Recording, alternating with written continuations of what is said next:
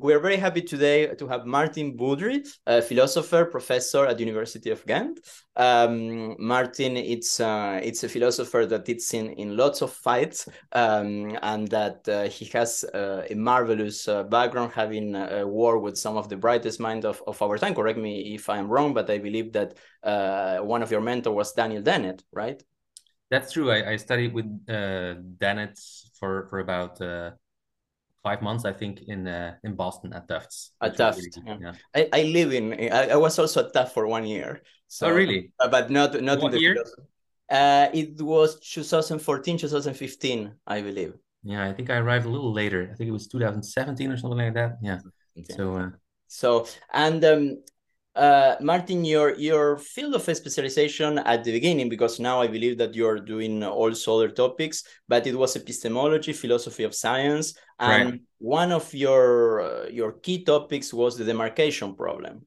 Yeah, exactly. That was the topic of my uh, PhD thesis. Now I'm a little bit all over the place, but uh, I started out with like the old uh, chestnut in philosophy of science uh, that is known as the demarcation problem. Indeed, how to separate science from pseudoscience and non-science.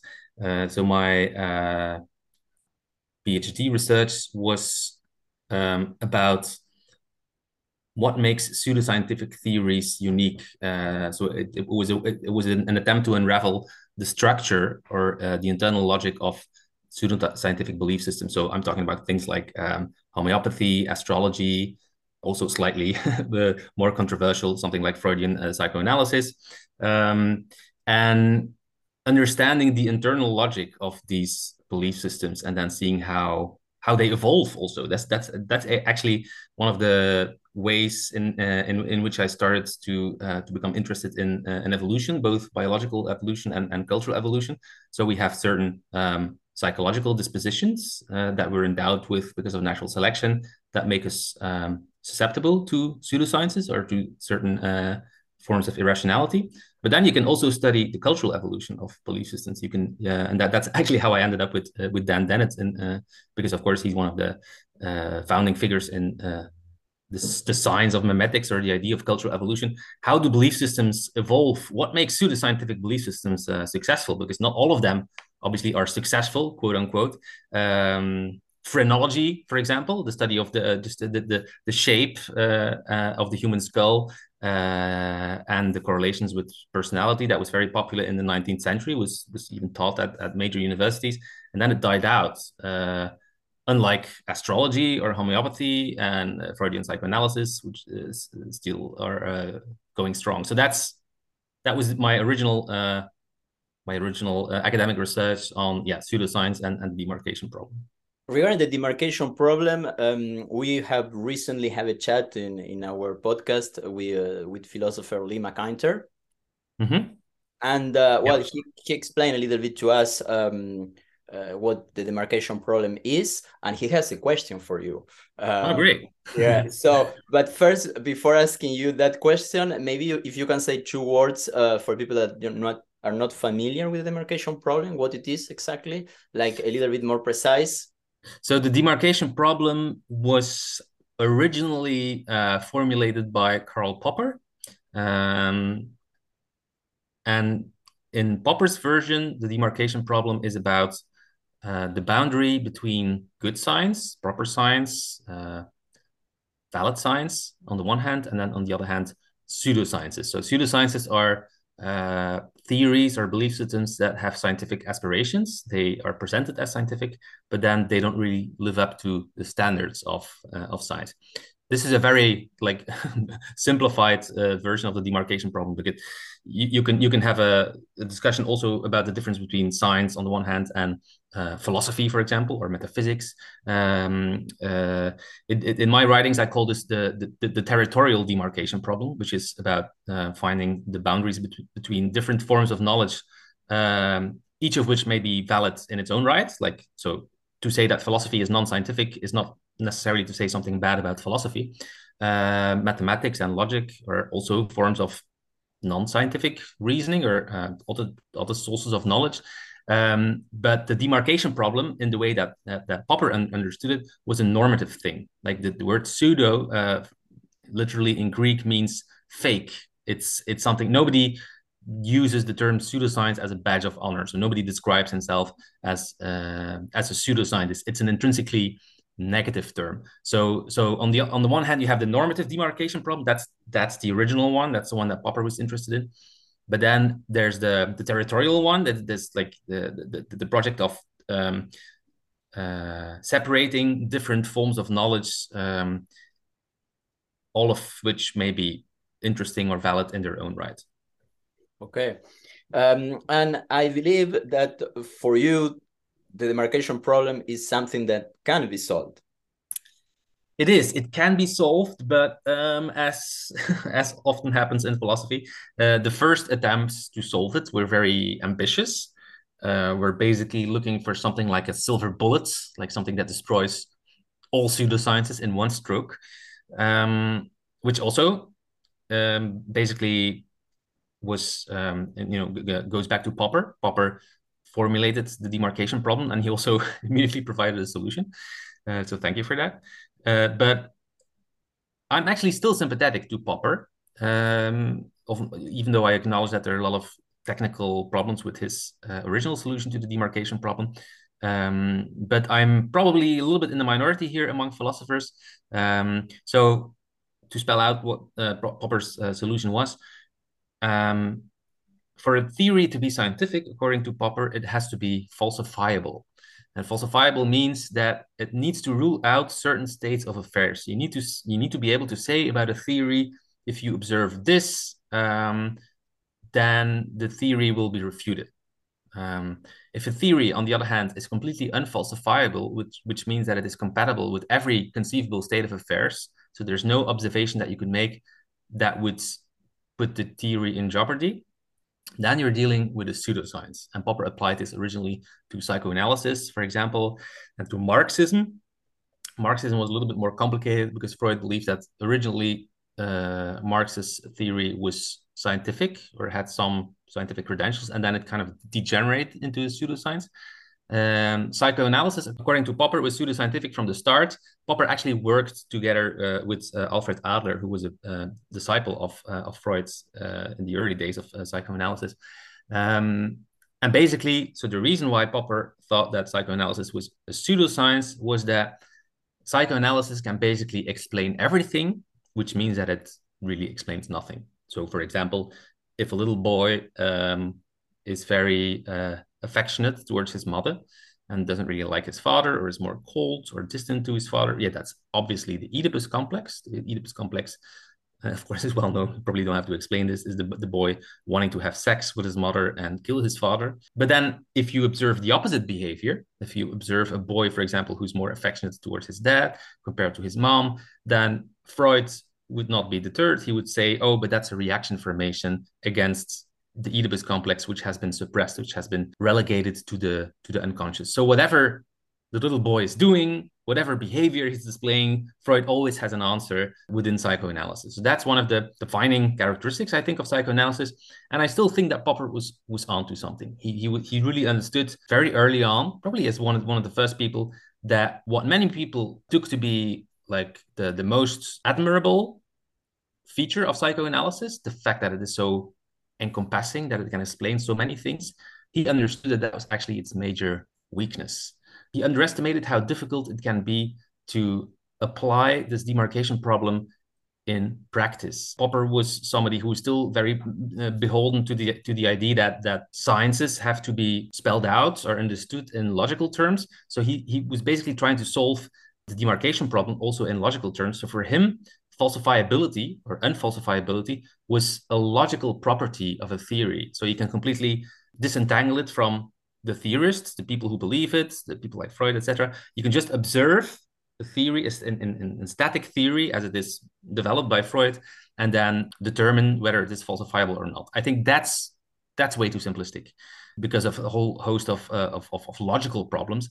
But I do think that the kind of behavior that psychoanalysts are engaging in when you when you confront them with counter examples, with counter evidence, and the kind of ev- evasions that they that that they resort to that's something that that popper was one of the first to to understand. And i think just psychoanalysis is just one example but you can apply this to astrology. I mean just look at any horoscope in the newspaper. It always has these very vague obscure statements that can be interpreted in, in many different ways which of course makes it very difficult to imagine any any sort of event that would that would refute the the horoscope's predictions.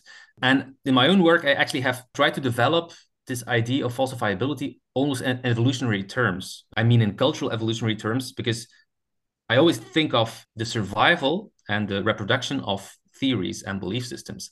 And uh, if you think of scientific theories, a theory like uh, relativity theory or evolutionary theory, well, one of their major strengths, of course, is that they correspond to reality, like, of course, or they capture important aspects of reality which means that they can actually afford to be vulnerable to refutation. Like an evolutionary scientist can say, just you know, look at the fossil record, look at embryology, look at whatever, and just try to come up with a counterexample. Just try to come up with one species that didn't evolve or that didn't that doesn't fit the just the tree of life, for example.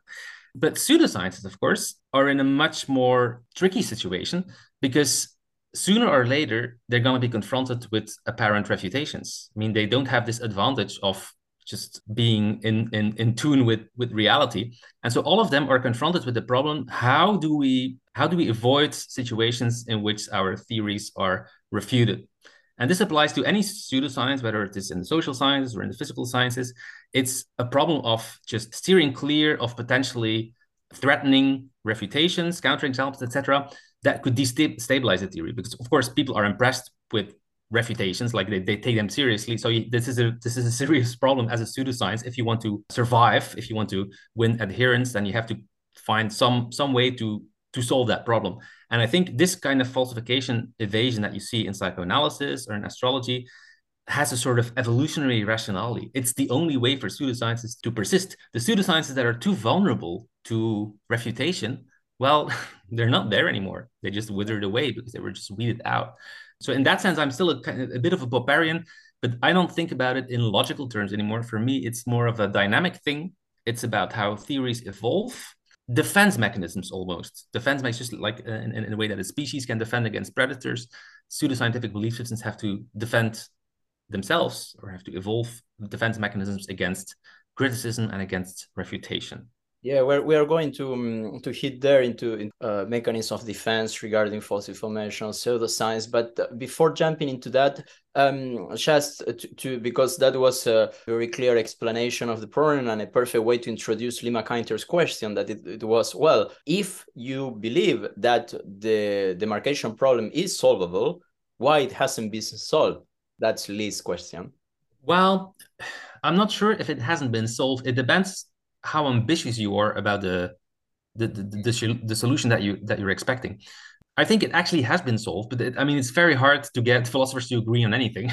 so I can just tell you that it's solved, but of course, many philosophers would, would disagree with that. One of the reasons why we edited this book back in 2013, I think, Philosophy of Pseudoscience, to, together with my uh, my colleague Massimo Pigliucci, so philosophy of pseudoscience, you know, as, as you know, being analogous to philosophy of science, because we think that pseudosciences are also interesting, they deserve to be studied. We wanted to revive the demarcation problem because in philosophy, if you had asked the philosophical community, let's say 10 or 20 years ago, about demarcation problem, most of them would have just thrown their hands uh, up in the air and uh, would have admitted like oh, we, we can't solve this. Basically, we we just resigned to the fact that that it's a uh, it's, it's a problem that cannot be solved. And that, that, that can be actually traced back to a single article. I mean, there were a number of philosophers, but one, sing, one article by philosopher Larry Laudan was extremely influential in kind of pronouncing the death of the demarcation problem or the demise of the demarcation problem. So, in, in the post war era, a lot of philosophers were still trying to figure out the solution to the demarcation problem. And then Larry Laudan basically declared there's no such thing as pseudoscience, or that there's just no general way to distinguish pseudoscience from from real science and we just should, should basically give up on that problem and also even erase the very words science and pseudoscience from our vocabulary.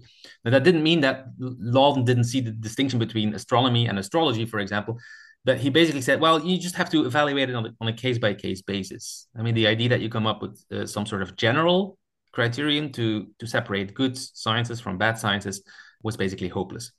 And then I would say 10 to 15 years ago, there were a number of philosophers who tried to revive the demarcation problem and actually said, like, mm, perhaps we should give it another look because, I mean, this problem is not going away. Societies are still dealing with astrology, with homeopathy, with uh, psychoanalysis, with creationism, intelligent design, etc.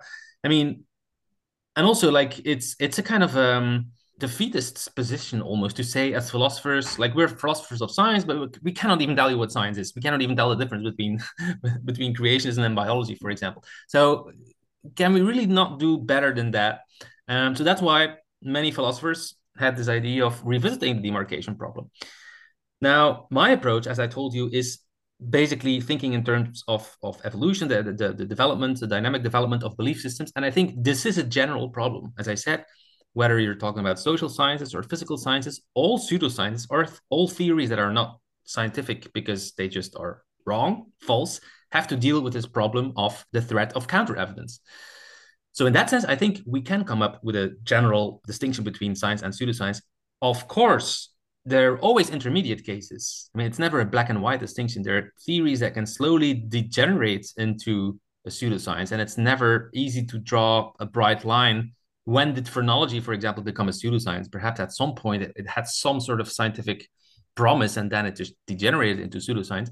So my take on the demarcation problem would be that's if if if if you if you ask me what's the one general feature that all pseudosciences have in common, well, that's that's the one that I just explained to you.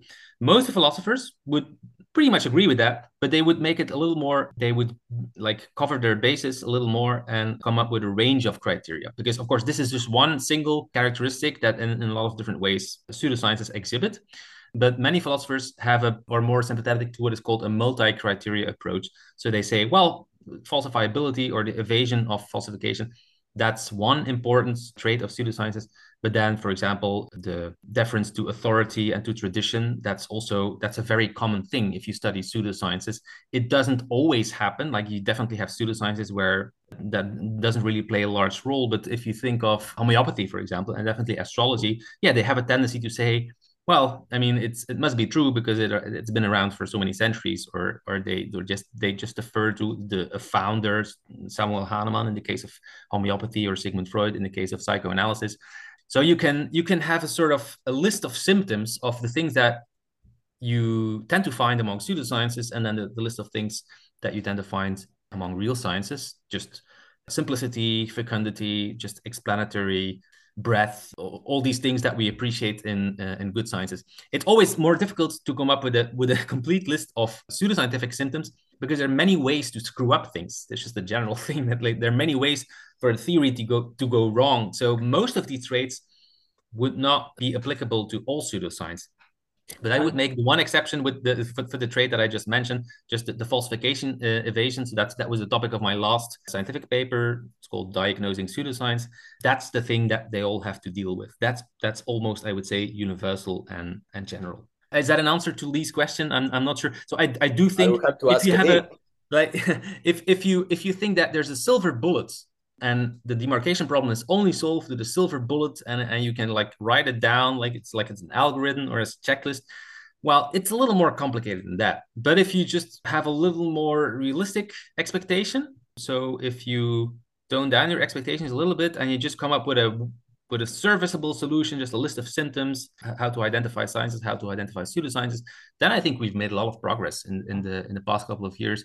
And I think in that sense, yeah, we have we have solved the demarcation problem. I mean, there can be new sort of pseudosciences that evolve, so we have to deal with them later on.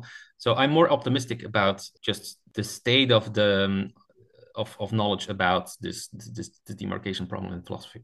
And beyond the uh, the philosophical problem, but just uh, focusing on really day day to day issues where science is pretty helpful, and in spite of that, uh, there is still uh, not uh, not a clear distinction sometimes between science and pseudoscience regarding lots of topics. Of course, it can be well, you mentioned all kind of medical therapies. You know, here in France, for example, homeopathy was reimbursed by Social Security up to right.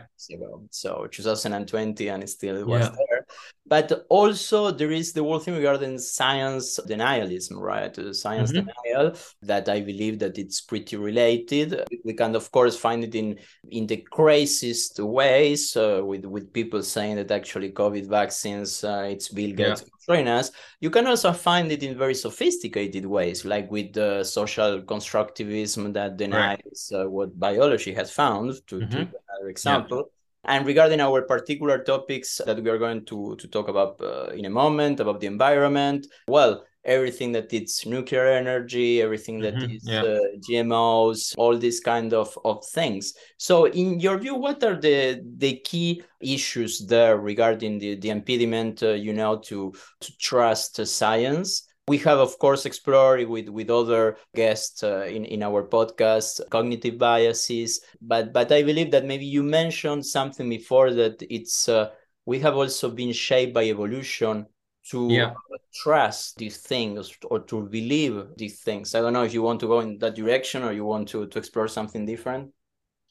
Yeah, I think both when it comes to pseudoscience and when it comes to science denialism, you can probably give what are called cold factors in psychology. So just reasoning errors, fallacies, cognitive biases that we have that make us more susceptible to false beliefs, including pseudosciences and science denialism. It doesn't mean that pseudoscience is being programmed into our brains. Of course, I mean, it's not like that. It's not as simple as that. But there are definitely psychological factors for which we have good evolutionary explanations why certain forms of pseudoscience and certain forms of science denialism are popular among people. But there are also what are called hot factors. hot factors uh, relate to what we desire, what we wish to be true, sometimes called uh, motivated reasoning. And then in that area, I think ideology looms large. So the main reason why people tend to embrace pseudoscience, and especially the main reason why people tend to reject certain sciences, which is called science denialism, has a lot to do with ideology. And you can see this already if you look at the way that different forms of science denialism relate to each other. There are not a lot of people who reject all of science. I mean, of course, there are people who don't believe in science in the first place. But even then, I mean, most of these people just still take medicine. They're they're hypocritical about that because most of the time, even just going boarding an airplane, for example, implicitly that betrays your trust in science, at least in the in engineering and physics. Most forms of science denialism are much more selective. Like they isolate like this one particular science that I really, really hate that I want to that I want to refute. And then if you look at the sciences that people target, it's almost always a function of ideology. Right-wing people, for example, tend to target climate science, climate science for a variety of reasons. So if you if you have a look at just um, the people who don't accept anthropogenic global warming or who believe that uh, i mean it, it's it's not warming in the first place. Like i mean this is kind of a dwindling minority at this point i think that like the, the heydays of, of the climate denialism are behind us. But most of these people definitely not all of them have a more right-wing pro-capitalist pro-free market uh, ideology. And you can, you can see why something like climate science is just grates on them because of course it is being used by many politicians as a reason to raise taxes for example or to curb uh, the free markets and to impose a certain you know top down solution on society. So right wing people are very suspicious about that. And then on the left we have completely different forms of science denialism most left wing people have no problem with climate science at all. Mm, interestingly, that doesn't mean that they are more knowledgeable about climate science. Actually, the, the, the, the research shows that it's almost the opposite. Like right wing people, the people who really obsess about climate science, even though they distort it in a lot of different ways, but they're more informed about it. Like, because of course, if you care more about something, then you read more about it. And even though some of your knowledge may be wrong, they're actually more motivated to seek out knowledge about climate science because it's something that is bothering them. Left wing people, on the other hand, yeah, they accept the scientific consensus because it doesn't really, they don't really care about it. So it's just something that they, as a, as a progressive left wing people, of course, you accept climate science. But then there are other sciences that are more controversial among left wing people and for example, you already mentioned the existence of biological differences between men and women. Now, this is something that right wing people have no trouble with at all. And I mean, they perhaps they tend to exaggerate even the, the differences between men and women to some extent.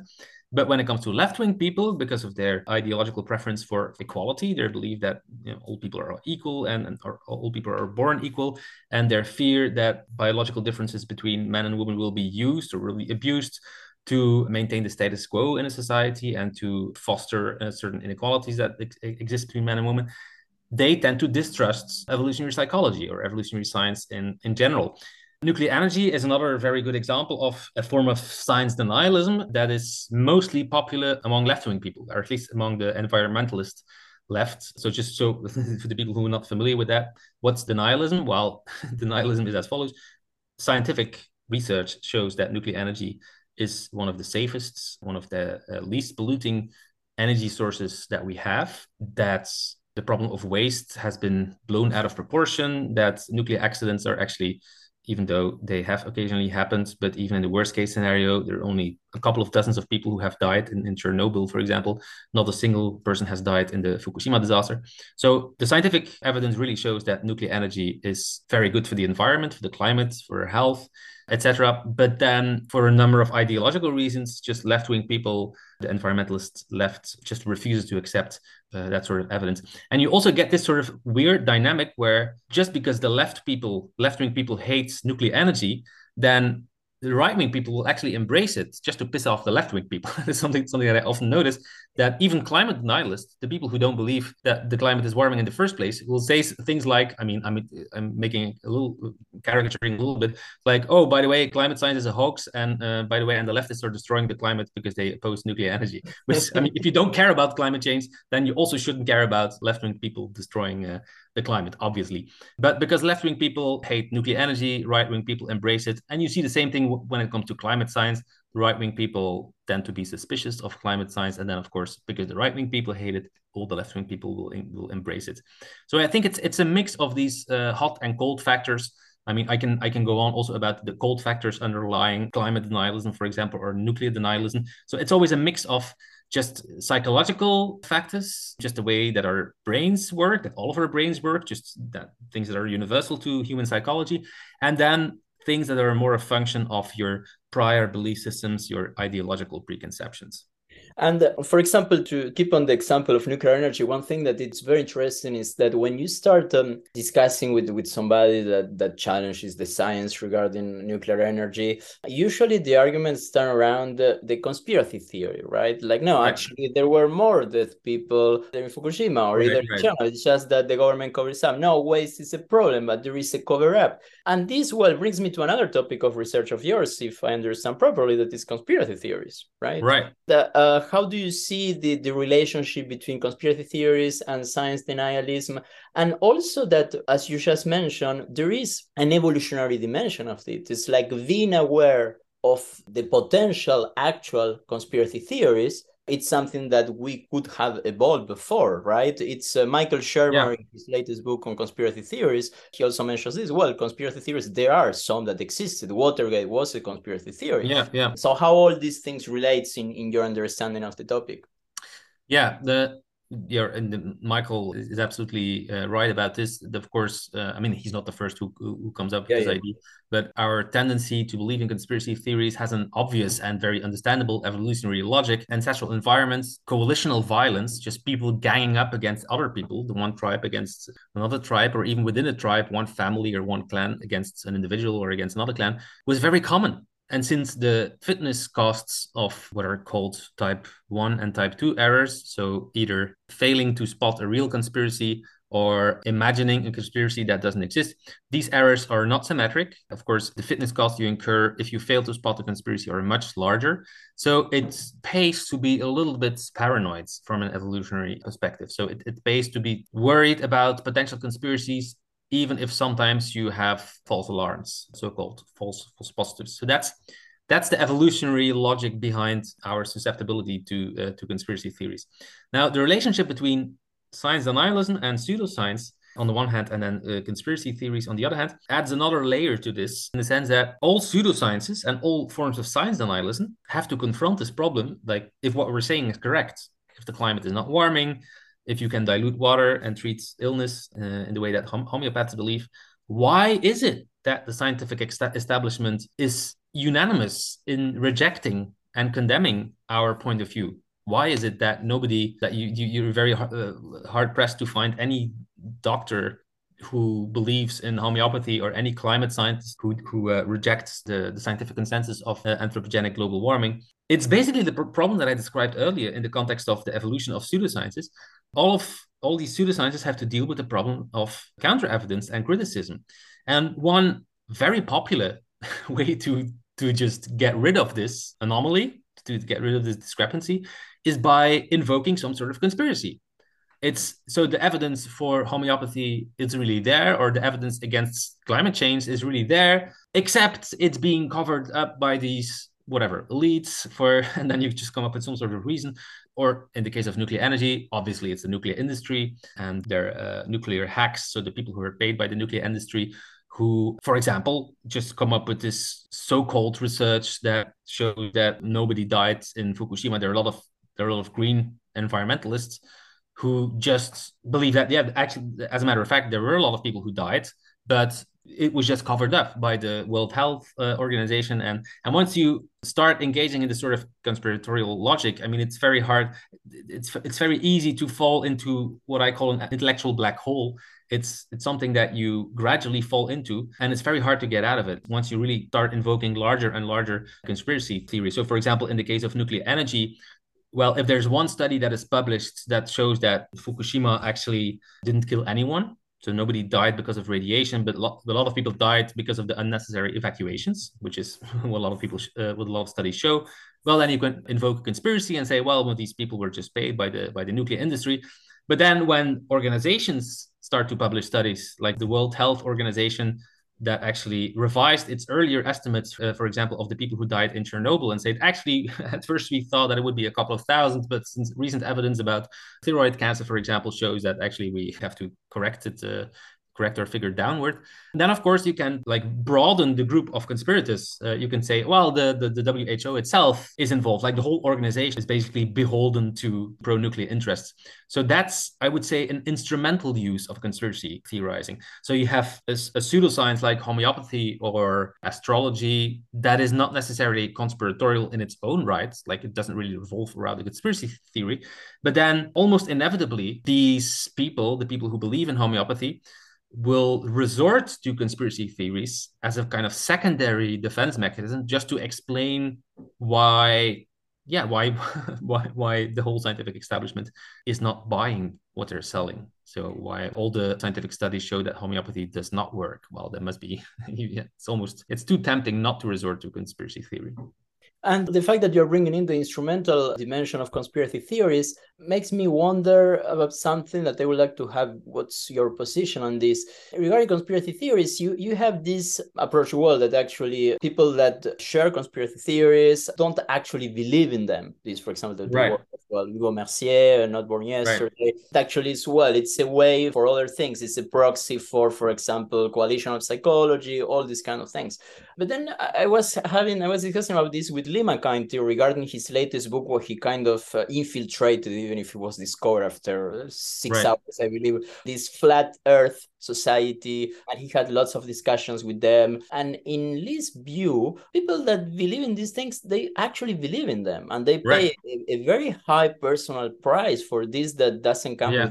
with, any reward. So in your view, people, it's each case basis or there is a general trend regarding conspiracy theories about this? Well, there is a general trend. Of, of course, it's very hard to generalize to make statements about all flat earthers, for example, or all conspiracy theorists. But I'm more of uh, on the side of the people who believe that they actually believe this. so I, I, wrote a paper called uh, "Disbelief About Belief," and this the concept that we coined to express the phenomenon whereby secular people, for example, people who have not grown up with religious belief or in a religious environment are so estranged from religious fundamentalism, jihadism, for example, or just young earth creationism, that they find it hard to believe that anyone really believes this. And so they tend to come up with other sources of this apparent belief. And then and then there's a range of alternative explanations that you can come up with, of course. Oh, it's all, all about social cohesion, or they just pretend it has entertainment value. It's it's just because they they feel they don't belong anywhere. It's just a sort of it's a performative action. It's and it's not really about belief.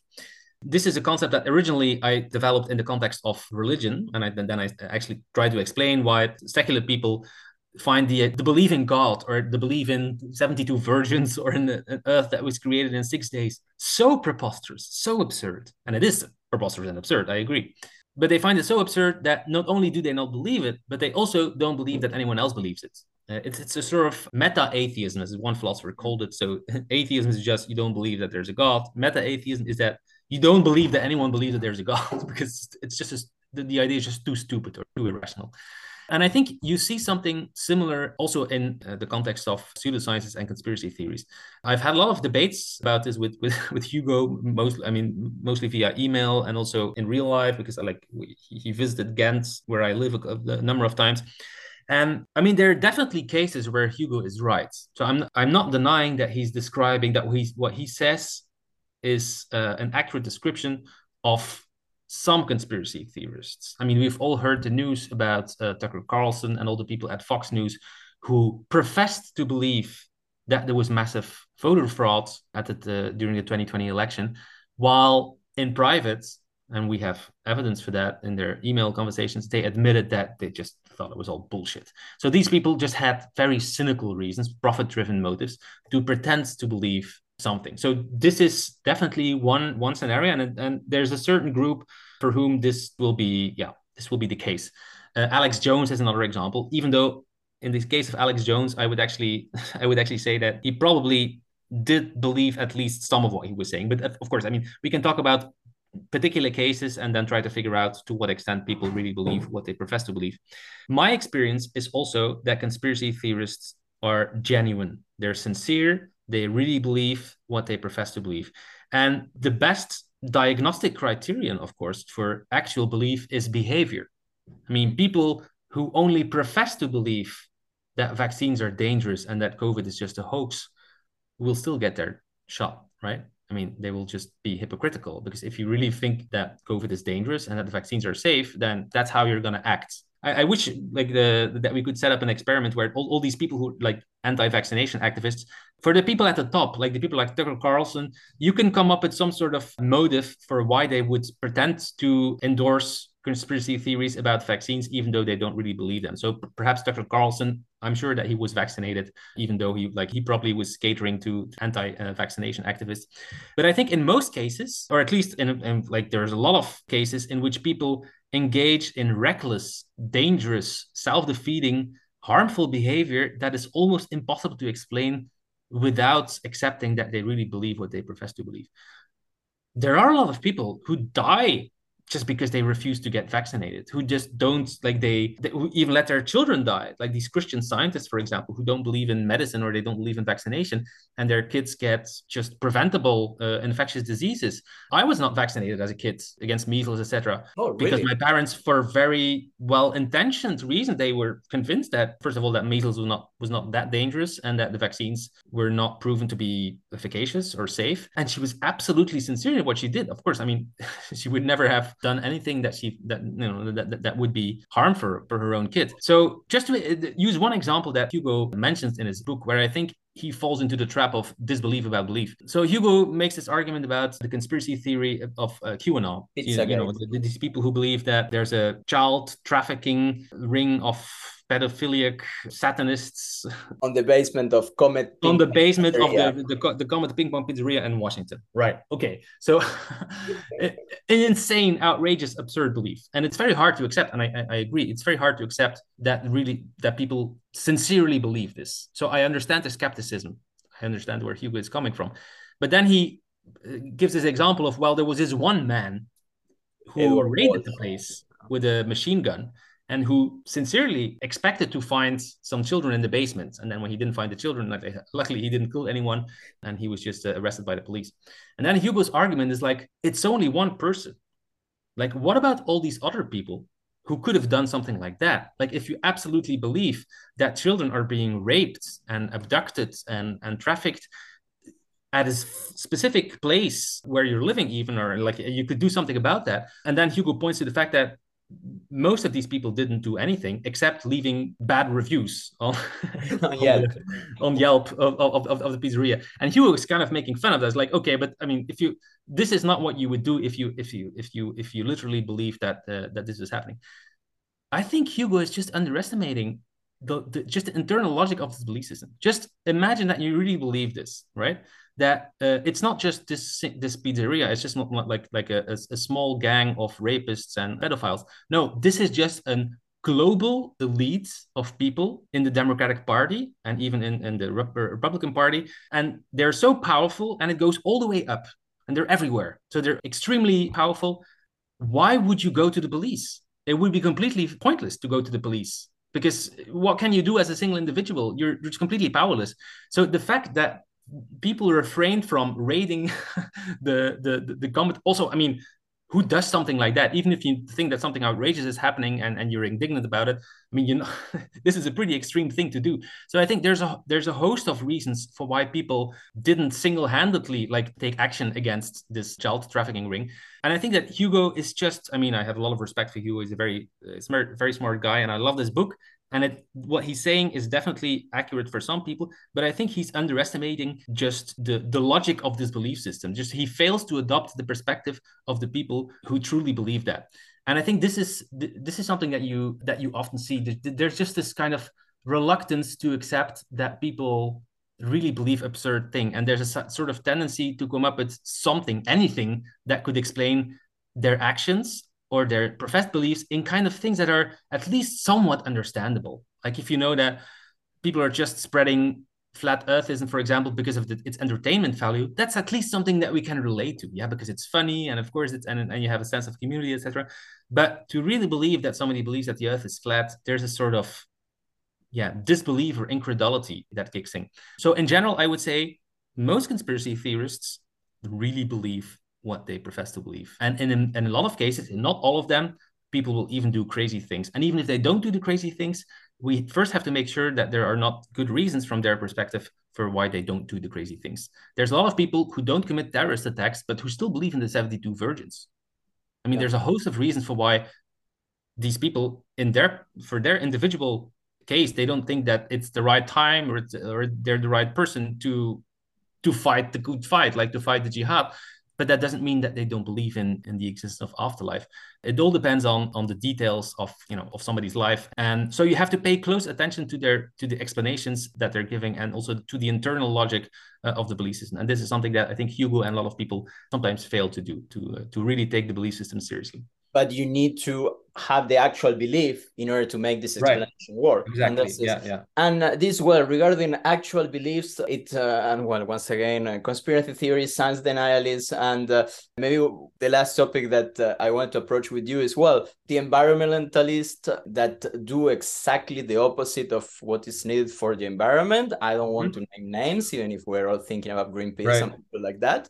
But uh, because I know that you have a piece actually on that, that unfortunately is not translated yet yet in English. Is that correct? Of in order to that you wrote with somebody else in Dutch uh, about if you want to save the environment, you should do the right. of what environmentalists do.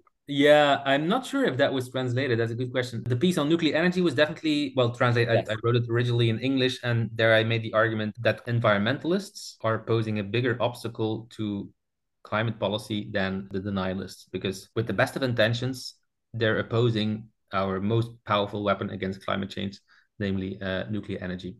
Yeah, that um, was translated in French. That was translated, yes. That's just one illustration of the broader point that I was making in this other article that you're referring to. That was with Hidde Boersma, who's a uh, soil microbiologist, where we basically said, yeah, uh, if you want to do something for the environment or for the climate, just listen to what environmentalists are telling you to do, and then do exactly the opposite. okay. Of course, we were we were being uh, provocative. I would not say that this rule of thumb will work. There are a few exceptions. Maybe. There are a few exceptions, but you would be surprised how often it works. like if the environmentalists are telling you that organic farming is the way forward and it's good for the environment, no, actually, it's the opposite. It's bad for the environment because the yields are lower. So you need more forests. You need to uh, deforest a larger area to have the same yield. And also, you cannot possibly feed the planet with organic farming. Like you would have to cut down the, whole uh, Amazon rainforest and you still wouldn't have enough farmlands just because of uh, the yield productivity. If environmentalists are telling you that you shouldn't use plastic bags and you should use organic cotton uh, instead, no, actually, the evidence shows it's exactly the, the opposite organic cotton is much more harmful to the environment than plastic. what else is there? Then nuclear energy, of course, is, is, is a classic example. Uh, GMO, uh, if you hear that GMO is bad for the environment and for the climate, no, it's actually the opposite. There are a lot of applications of GM, so genetic modification technology. Organic food, do you mention that? Yeah, organic farming. So the, the organic farming, yeah. that's that's that's the first one that, that I mentioned. Oh, organic farming is yeah, that's that's the thing that they love, and also it's actually bad for the environment. It's uh, yeah. so in industrial high yields intensive farming is actually it's actually better for the environment. If you hear that local food is, is good and that eating tomatoes from Spain, for example, or pineapples from, uh, from Africa or coffee beans from Brazil is bad, actually it's the other way around. Why? I mean, there's a, lot of these, these things are counterintuitive. Why? Because the emissions embedded in the transport uh, transportation of food are only a minute fraction of the total emissions. So most of the emissions are coming from the farming itself.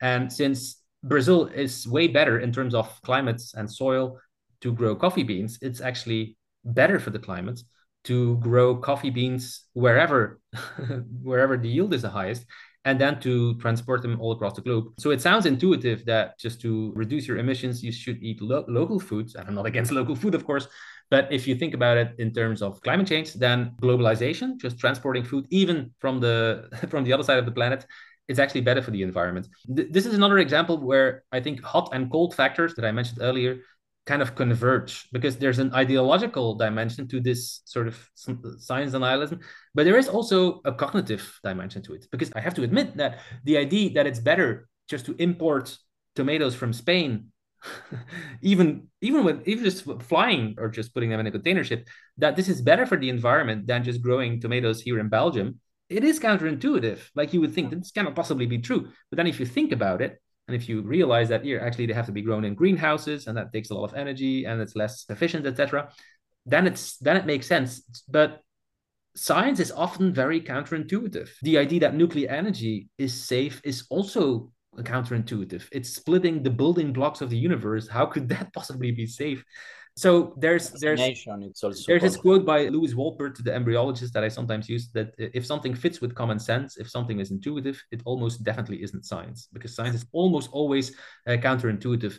Which also means that even if you don't have any ideological axe to grind, even if you don't have any preconceiving or preconceived ideology, then it will still be hard for you to swallow many scientific facts because science is just very counterintuitive.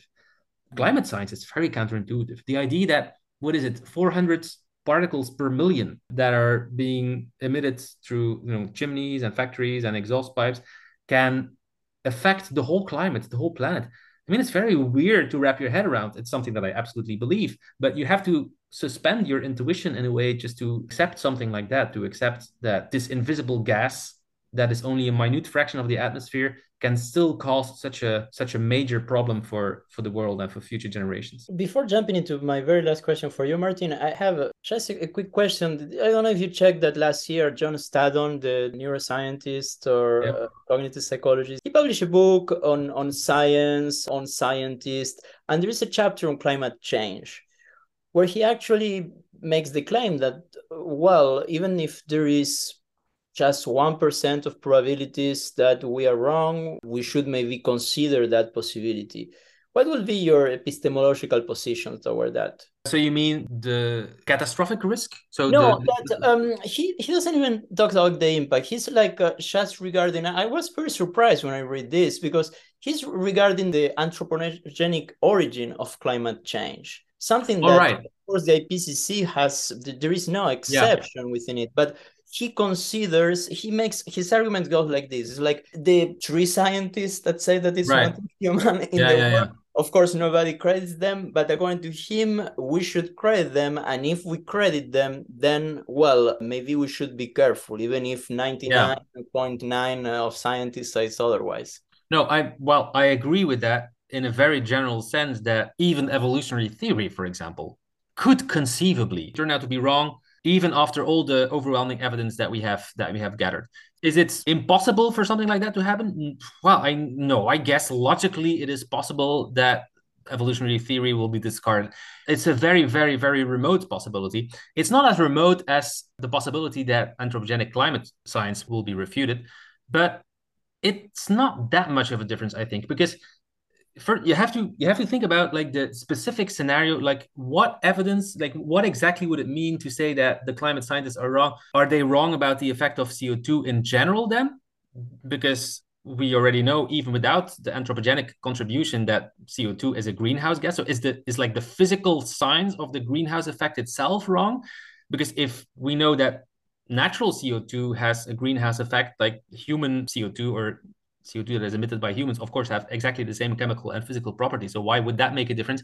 Perhaps I can envisage a scenario in which even though CO2 is a greenhouse gas, that the warming that we currently observe is caused by something else or is caused overwhelmingly by something else. So I wouldn't rule out that possibility, but I would consider it more like a it's a point of logic. At this point, I think it's very unlikely that something like that might happen. But I mentioned the catastrophic risk because I think here again, we already mentioned it in the context of conspiracy theories. We have an an asymmetry between uh, the risks or the costs associated with both errors.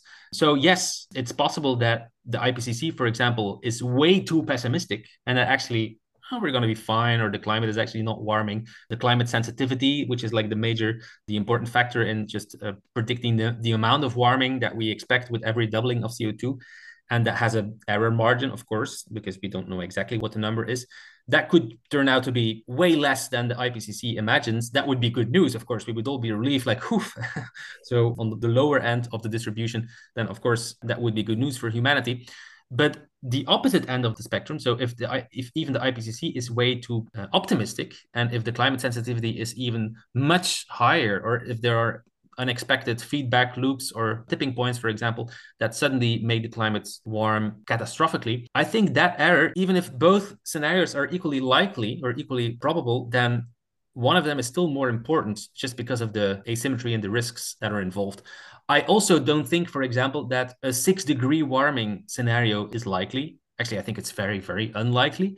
But can we rule that completely? I'm not sure. So the major reason why I'm defending nuclear energy in that paper that I published with my uh, fellow philosopher of science, Simon Friederich, the ethics of nuclear energy in, in times of climate change, the main reason why we're doing that is exactly to avoid the worst case scenarios. So we're thinking of a scenario in which the IPCC is too optimistic, the climate sensitivity is higher than we expected, and all the plans for 100% renewables fail for whatever reason because of bottlenecks in resources or whatever or because people just resist all the transmission lines and all the with the wind turbines so we say we have to invest in nuclear energy not because we will absolutely need it but as a sort of insurance policy against the worst case scenario because that's the most important one even though it's not the most probable scenario the really catastrophic scenarios that some people are worried about but it is still something that should loom large in our thinking about climate change because it's the most consequential of scenarios.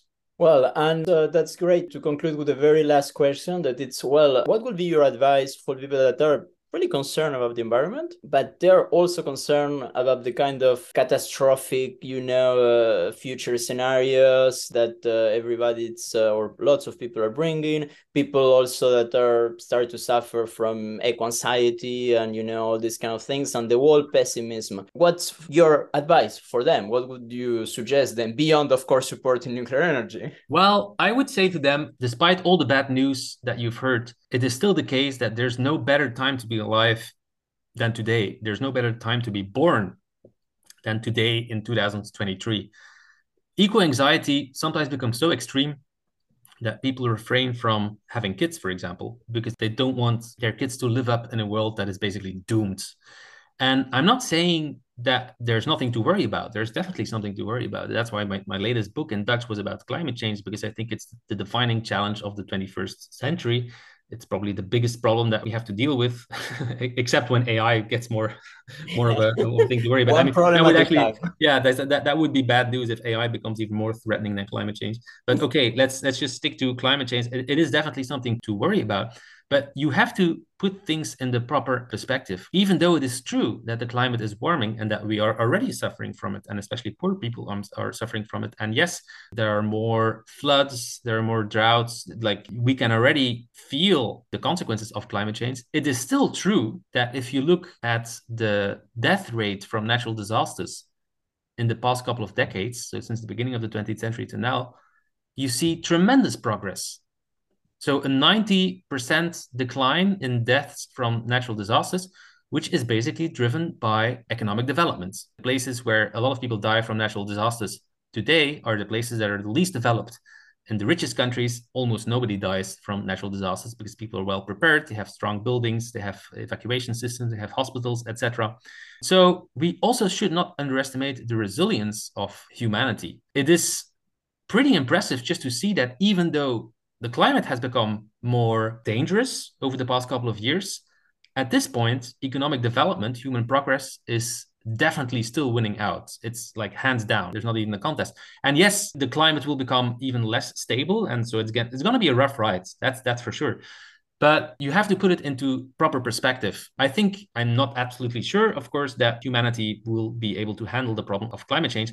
But I think we will pull through. And even if we don't, it's simply there's no scientific evidence at all for the claims by Extinction Rebellion, for example, that billions of people are gonna die. There's just there's just no way that this will happen, even in the worst case scenario. Even if you think about five or six degrees of warming. So 50 years ago, people also worried about the environment. Climate change was not really on the horizon yet, but we shouldn't underestimate that this age is not special in this respect. I mean, we're so obsessed with our problem of our age that we that we tend to forget that 50 years ago, for example, when the Club of Rome published its first report, there was a huge anxiety about overpopulation, about the depletion of natural resources, about the hole in the ozone layer, about pollution of lead, of sulfur, of like many forms of pollution that we have even forgotten about because basically they have been solved. So and I'm not saying that because the doom prophets of 50 years ago turned out to be wrong, that the prophets of today will also turn out to be wrong. Because of course, I mean, progress is never linear. It's almost impossible to rule out that one catastrophe will be will be the end of humanity. But I think if you put things in proper perspective, if you look at the broader picture, then humanity is still in pretty good shape. And if we keep our cool and if we solve the problem of climate change in a rational way without any ideological baggage, then I think it's a problem that is absolutely solvable. There's no law of physics that prevents us from solving the problem of climate change. We just have to decouple economic growth from carbon emissions. And we can do that. There's no doubt about it that we can do that. And I think eventually we will. We will we just waste a lot of time because of all the, the anti-nuclear activism, etc. But even about that, I'm pretty optimistic. The past couple of years, the change in popular opinion that I've witnessed when it comes to nuclear energy and when it comes to a range of other green dogmas about GM food, about uh, organic farming, etc. Mm has really impressed me. In most European countries now, you have a comfortable majority that is in favor of nuclear energy. It takes long to build nuclear reactors, but uh, more and more countries are starting to consider building more nuclear reactors. So I'm still hopeful about the future. There's no guarantee that it will all end well, but I'm pretty confident that we can solve this problem just as we have solved other problems that we have forgotten about exactly because they have been solved. Thank you very much, Maarten. It was a real honor to discuss with you. This was uh, truly enlightening. So thank you very much for all your views on this. Thanks a lot for having me. I enjoyed it very much as well. Thanks.